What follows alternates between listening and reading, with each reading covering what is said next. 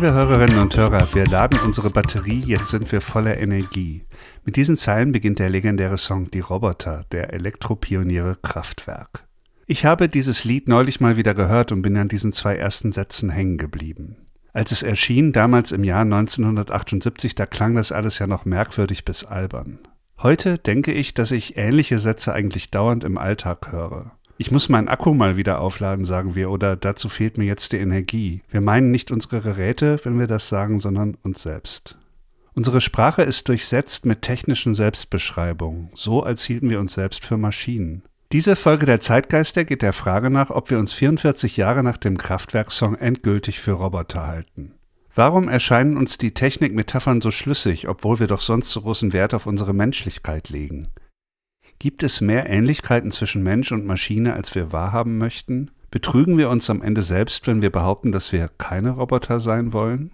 Ich werde dazu auch mit einem Mann sprechen, der sich professionell mit der Funktionsweise unseres Körpers und dessen kulturellen Bildern befasst. Einem Mediziner, der zugleich Philosoph ist. Zeitgeister, der Podcast für Musik, Kulturgeschichte und Gegenwart.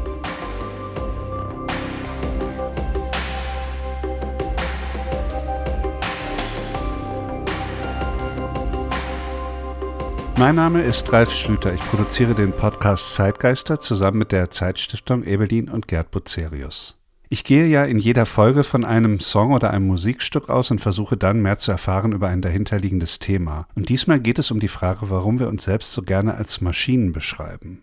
In den 70er Jahren, als die Düsseldorfer Band Kraftwerk Elite die Roboter veröffentlichte, waren Computer und Roboter in der Öffentlichkeit ein Thema, mit dem vor allem Angst verbunden war. Was, wenn die Menschen in Zukunft von Prozessoren und Maschinen regiert würden?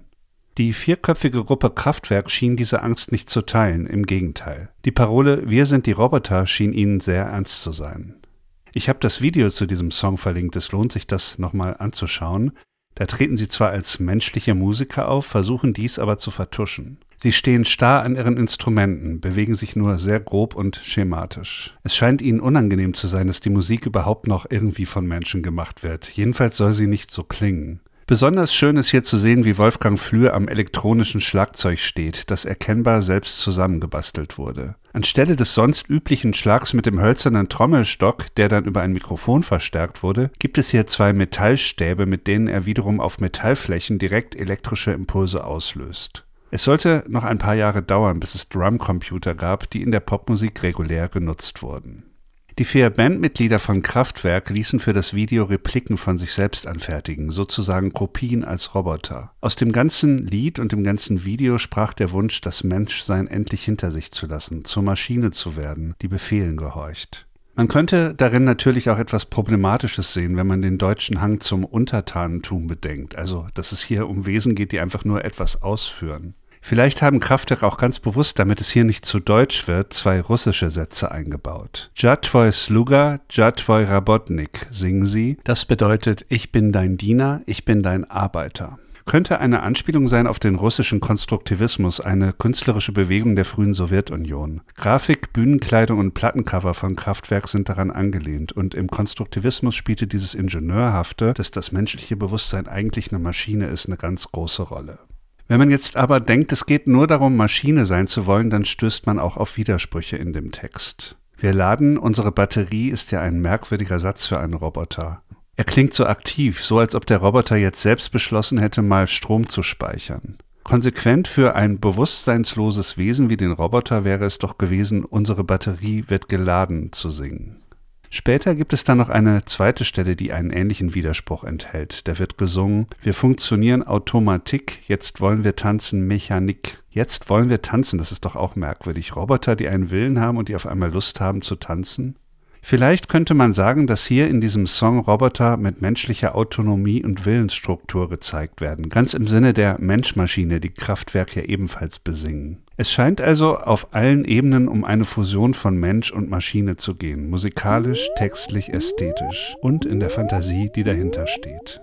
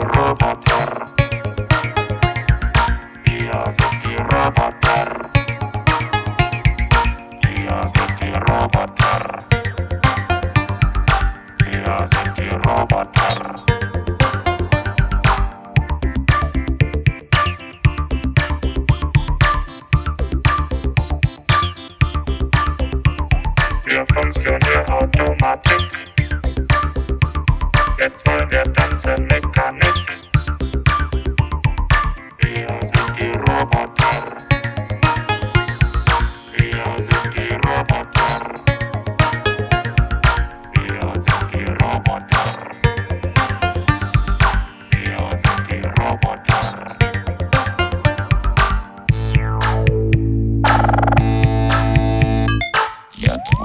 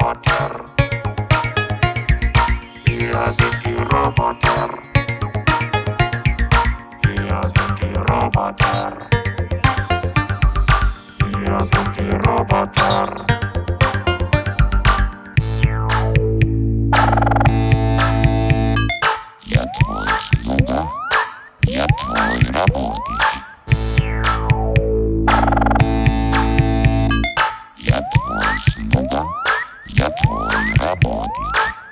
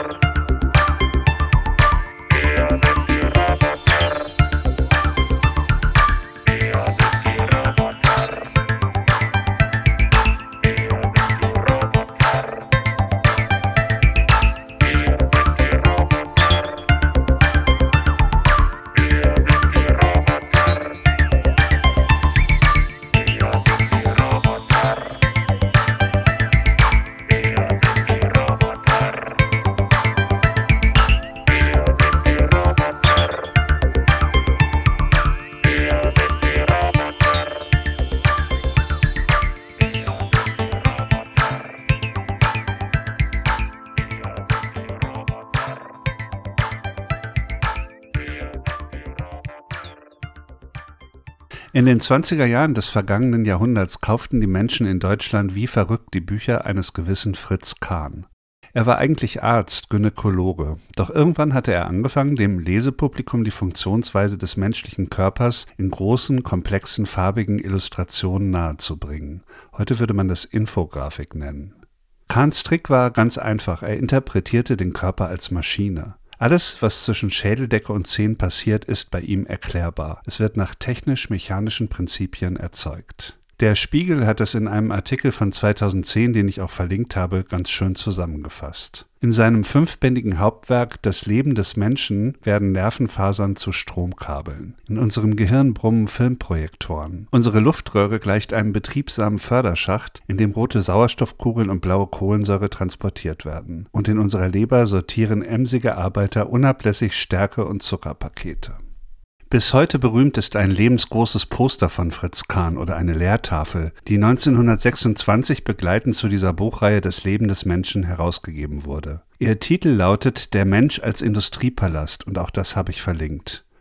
Man sieht einen menschlichen Körper vom Kopf bis nicht ganz zur Harnblase, ungefähr im Querschnitt. Arme und Beine sind ausgespart und drinnen sind lauter Räume, in denen Mini-Menschen die Funktionen sicherstellen. Es ist ein faszinierendes Bild, das man sich ewig angucken kann. Es hat in den fast 100 Jahren nichts von seinem Charme verloren. Allein die beiden oberen Zimmer im Kopf sind großartig. In dem einen Zimmer Verstand sitzt ein einzelner Mann mit äh, Büchern und liest. In dem anderen Zimmer Vernunft diskutieren drei Männer miteinander. Ganz selbstverständlich übrigens eine reine Männerwelt, der ganze Körper, alles nur Männer. Schön sind die Zahnräder, die das Essen statt der Zähne zermalmen und die Röhren, in denen die Blutkörperchen durch den Körper gelangen, wie durch Wasserleitungen. Fritz Kahn, der als Jude später aus Deutschland fliehen musste, war ein Pionier. In seiner Zeit war man Technik begeistert, nicht technikskeptisch wie heute. Ich glaube, an seinen fantastischen Bildern kann man vieles ablesen. Ihre Beliebtheit entsteht einerseits aus dem Verfremdungseffekt. Kahn denkt sich ja auch einfach Sachen aus, wie zum Beispiel Zahnräder statt Zähne. Also hier ist Fantasie am Werk. Aber es gibt auch noch etwas anderes. Den Körper als Maschine zu sehen, das hat etwas Beruhigendes. Noch im Mittelalter war den Menschen ihr Körper als fehlerhafte, unzuverlässige Bürde erschienen. Man hatte dauernd Schmerzen, wurde nicht sehr alt, starb manchmal an einem Windhauch von einer Krankheit. Jetzt im frühen 20. Jahrhundert sieht man auf einmal den eigenen Körper als Maschine und das macht auch irgendwie mehr Spaß. Maschinen funktionieren, man kann sie warten und reparieren, sie verhalten sich rational, sie machen nichts Unerklärliches. Wenn wir also sagen, mein Akku ist leer, dann beruhigen wir uns vielleicht damit auch selbst. Man kann ja einen Akku wieder aufladen, alles kein Problem. Aber ist das wirklich alles? Geht es wirklich nur darum, um das Funktionieren der Maschine und um ihre Sauberkeit, ihre Berechenbarkeit? Ich glaube, dass noch andere Dinge eine Rolle spielen und deswegen möchte ich noch einmal zurückkehren zu den ersten Zeilen des Songs. Wir laden unsere Batterie, jetzt sind wir voller Energie. Die Energie, um die es hier geht, das ist der elektrische Strom. Im Jahr 2017 erschien ein sehr interessantes Buch des französischen Schriftstellers und Philosophen Tristan Garcia. Es trägt den deutschen Titel Das intensive Leben. Garcia schreibt quasi eine andere Geschichte der Moderne. Er untersucht, warum es uns heute, uns Gegenwartsmenschen so wichtig ist, starke Gefühle zu empfinden, Gefühle zu steigern, etwa in künstlich erzeugten Rauschzuständen, im Sport, im Tanz, im Sex und in anderen modernen Obsessionen. Er kommt dabei auf eine Kraft zu sprechen, die es schon immer gab, die aber erst in der Moderne so richtig zur Entfaltung gekommen ist. Die Elektrizität, der Strom. Garcia beschreibt, wie er unsere moderne Vorstellung des eigenen Erlebens massiv beeinflusst hat. Strom kann man ja in der Stärke variieren, gemessen in Ampere. Diese Stärke kann sehr hoch gehen und wenn der Mensch Teil eines Stromkreislaufs wird, dann kann es sogar irgendwann tödlich werden für ihn. Garcia überträgt dieses Bild des Stroms auf unser modernes Leben, indem wir danach suchen, immer mehr von derselben Sache zu bekommen und bestimmte Dinge immer intensiver zu erleben. Er schreibt, die Elektrizität ist in den Menschen übergegangen. Davon bleibt für immer so etwas wie ein Rausch übrig, dem sich der moderne Geist hingeben wird. Das elektrische Licht hat sich wie durch die Adern der Gesellschaft fließendes Blut in der Optik verbreitet und die sagenhaften Bilder des Kinematographen auf die Leinwand gebracht. Es hat das Bild in tausend Lichtteilchen zerbrochen, es zerlegt und in kurzen, fernübertragbaren Impulsen kodiert. Und es hat die Fernsehübertragungen gefördert, es hat das ganze Informationswesen, Bilder, Texte und Töne durchdrungen und sich in den Dienst der Elektronik gestellt.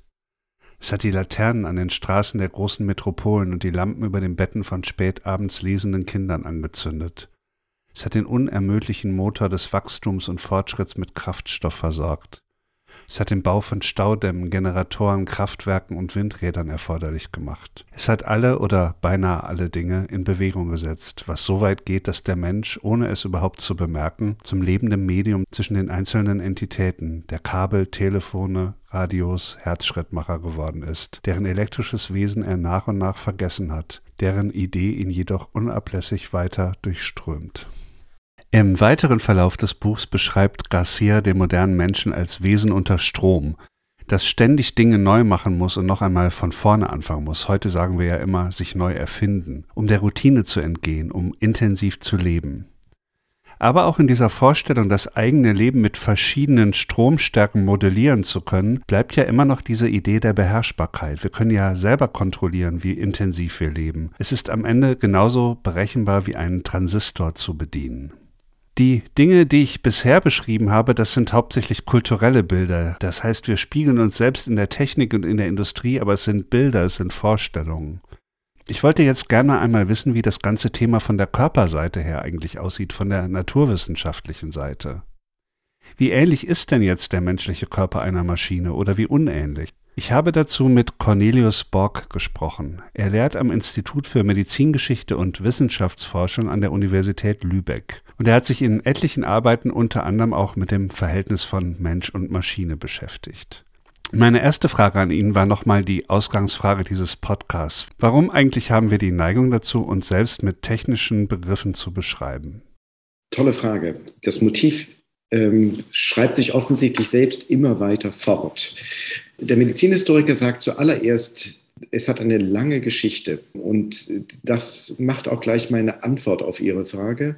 Maschinen bauen wir selbst und sie sind kompliziert und wir verstehen sie, weil wir sie gebaut haben. Also diese ersten Vergleiche und diese ganz frühe Begeisterung von Menschen für Maschinen ist getrieben von der Bewunderung der Kunstfertigkeit, sowas bauen zu können und dass es funktioniert. Maschinen im Unterschied eben von einem einfachen Ding oder einem einfachen Werkzeug vollbringt etwas. Und das ist etwas, was, wohl, was wir als eine zutiefst menschliche Eigenschaft ansehen, auch so der, im Unterschied zu Tieren. Also wenn ein Tier auch etwas äh, vollbringt, ein Nest baut zum Beispiel, dann haben wir auch eine besondere Anerkennung dafür, glaube ich. Hm? Jetzt würde ich Sie gerne ein bisschen als Mediziner befragen und ein bisschen durch den menschlichen Körper durchgehen, also seine verschiedenen Aspekte, und Sie fragen, ob es dort eigentlich überhaupt Verbindungen zur Technik gibt.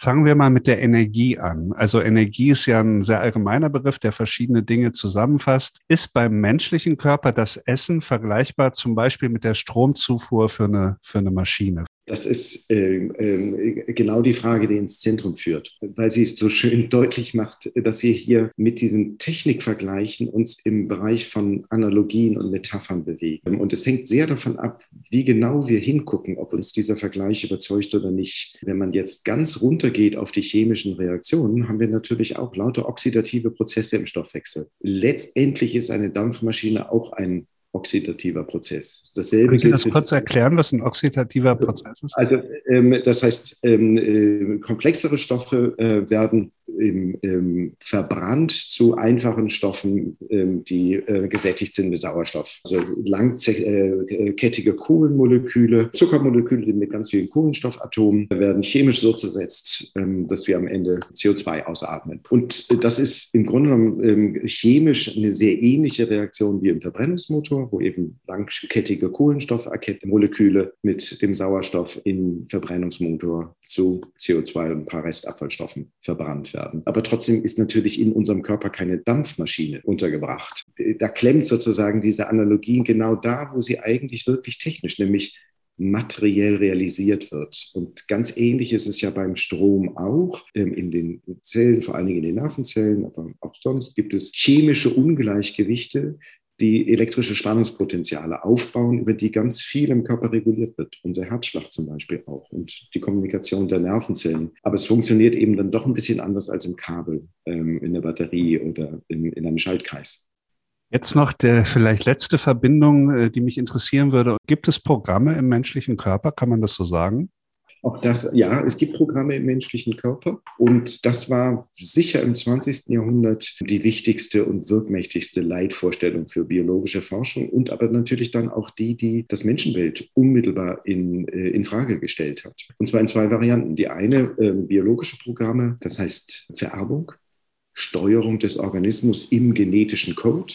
Inzwischen ähm, ist die Forschung weitergegangen und sehr viel kompliziertere Wechselwirkung mit Umweltbeziehungen sind hinzugekommen. Wir wissen heute, dass der genetische Code wichtige Ausgangsvoraussetzungen schafft, aber keinesfalls determiniert, wie ein Organismus am Ende tatsächlich aussieht. Dass ganz viel, selbst von dem, was im genetischen Code festgelegt ist, nur wirksam werden kann unter ganz bestimmten Umweltbedingungen.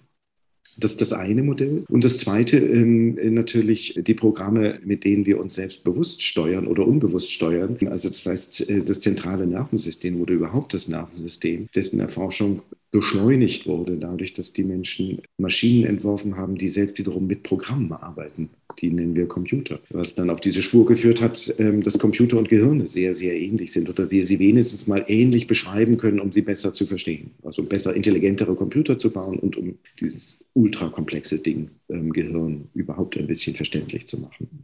Jetzt haben Sie ja schon erklärt, dass es doch eine ganze Menge äh, Parallelen gibt oder Analogien zwischen dem menschlichen Körper und der Technik. Kann man beschreiben, was dann doch ein Körper unterscheidet von einer Maschine? Vielleicht ein ganz, ganz einfaches, aber, vielleicht auch verblüffendes Beispiel, äh, Wundheilung. Woher weiß der Körper, wie genau die Wundheilung ablaufen muss und wann sie aber auch fertig hat? Gelegentlich klappt das ja auch nicht und dann bleibt so eine Narbe oder und die kann, das kann, da kann entweder sozusagen sich Gewebe zusammenziehen oder es steht ein bisschen über. Aber im Grunde genommen bei den meisten Verletzungen funktioniert das ja unglaublich glatt. Das kann nicht der genetische Code sein. Da muss es sehr komplizierte Kommunikationsprozesse geben. Jetzt brauchen wir ein bisschen Immunabwehr, jetzt brauchen wir ein bisschen Gewebebildung und das muss irgendwann auch wieder fertig abgeschaltet werden.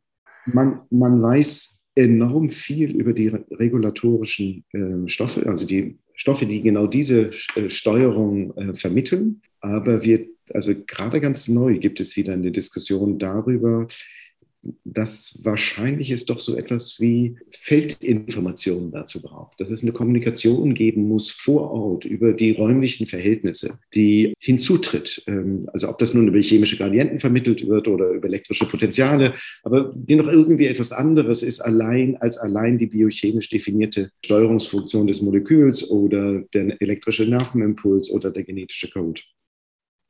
Wir haben ja im Grunde kein Problem mit Prothesen. Das haben wir ja alle, glaube ich, äh, jeden Tag vor Augen. Vom Herzschrittmacher bis zum Handy. Das Handy kann man ja auch als Prothese betrachten unter bestimmten Aspekten. Äh, wir sind einerseits alle Humanisten und andererseits äh, vereinen wir uns mit Maschinen, ohne mit der Wimper zu zucken. Woran liegt das?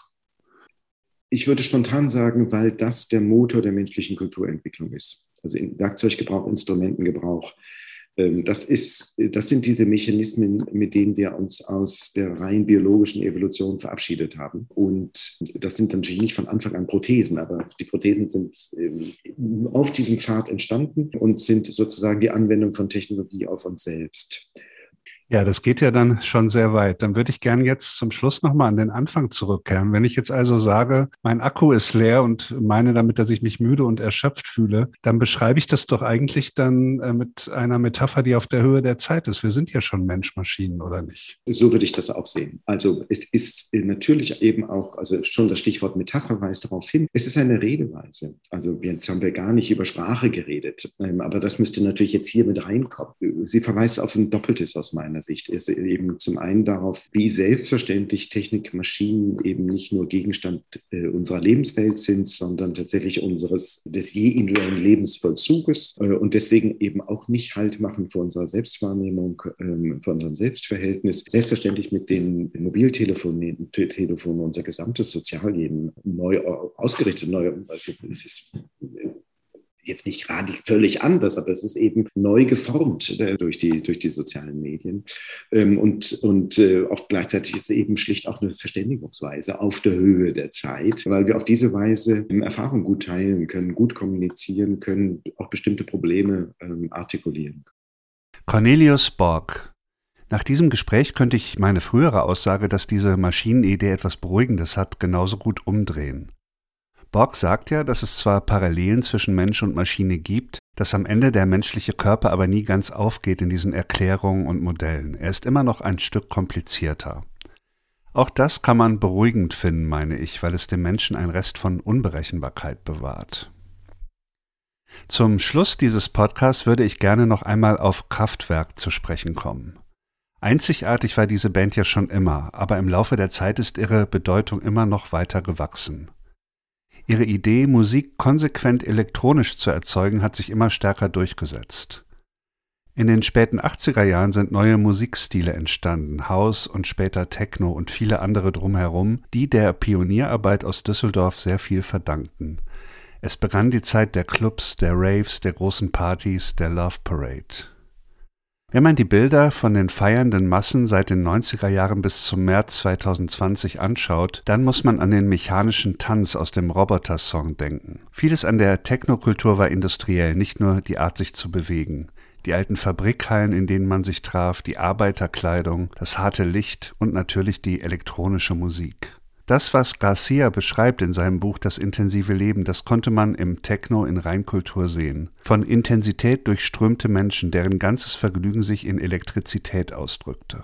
Noch bis vor zwei Jahren war in den großen Clubs wie dem Berliner Berghain alles auf Starkstrom gestellt. Und im Grunde passte das ja ganz gut hinein in diese Gesellschaft.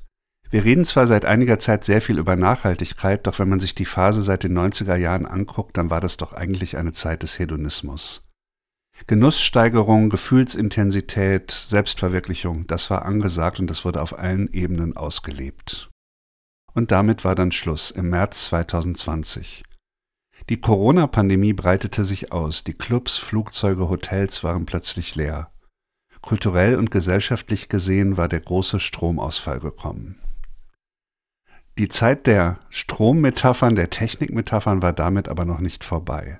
Während der vierten Corona-Welle im November 2021 sagte zum Beispiel der bayerische Ministerpräsident Markus Söder, zum Schutz unseres Gesundheitssystems müssen wir das ganze Land leider noch stärker herunterfahren. Das war die Folge Nummer 19 des Podcasts Zeitgeister. Ich möchte mich ganz herzlich bedanken bei euch fürs Zuhören, bei Cornelius Borg für das Gespräch und natürlich beim Team der Zeitstiftung. Wenn ihr interessiert seid an anderen Folgen, die sich mit dem Thema Technik und Mensch beschäftigen, dann hört doch gerne die Folge Nummer 4, Patti Smith, People Have the Power, da ging es um die Videokonferenz, oder die Folge Nummer 10 mit Björk, The Modern Things, da ging es um die Zukunft des Designs. Weitere Podcasts der Zeitstiftung sind Urban Change und Zwischenrufe. Ich freue mich sehr über Punkte und Bewertungen, das hilft sehr beim Gefundenwerden.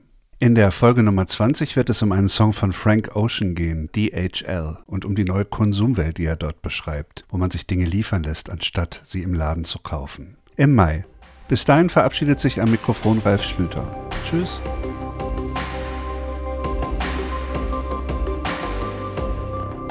Zeitgeister, der Podcast für Musik, Kulturgeschichte und Gegenwart.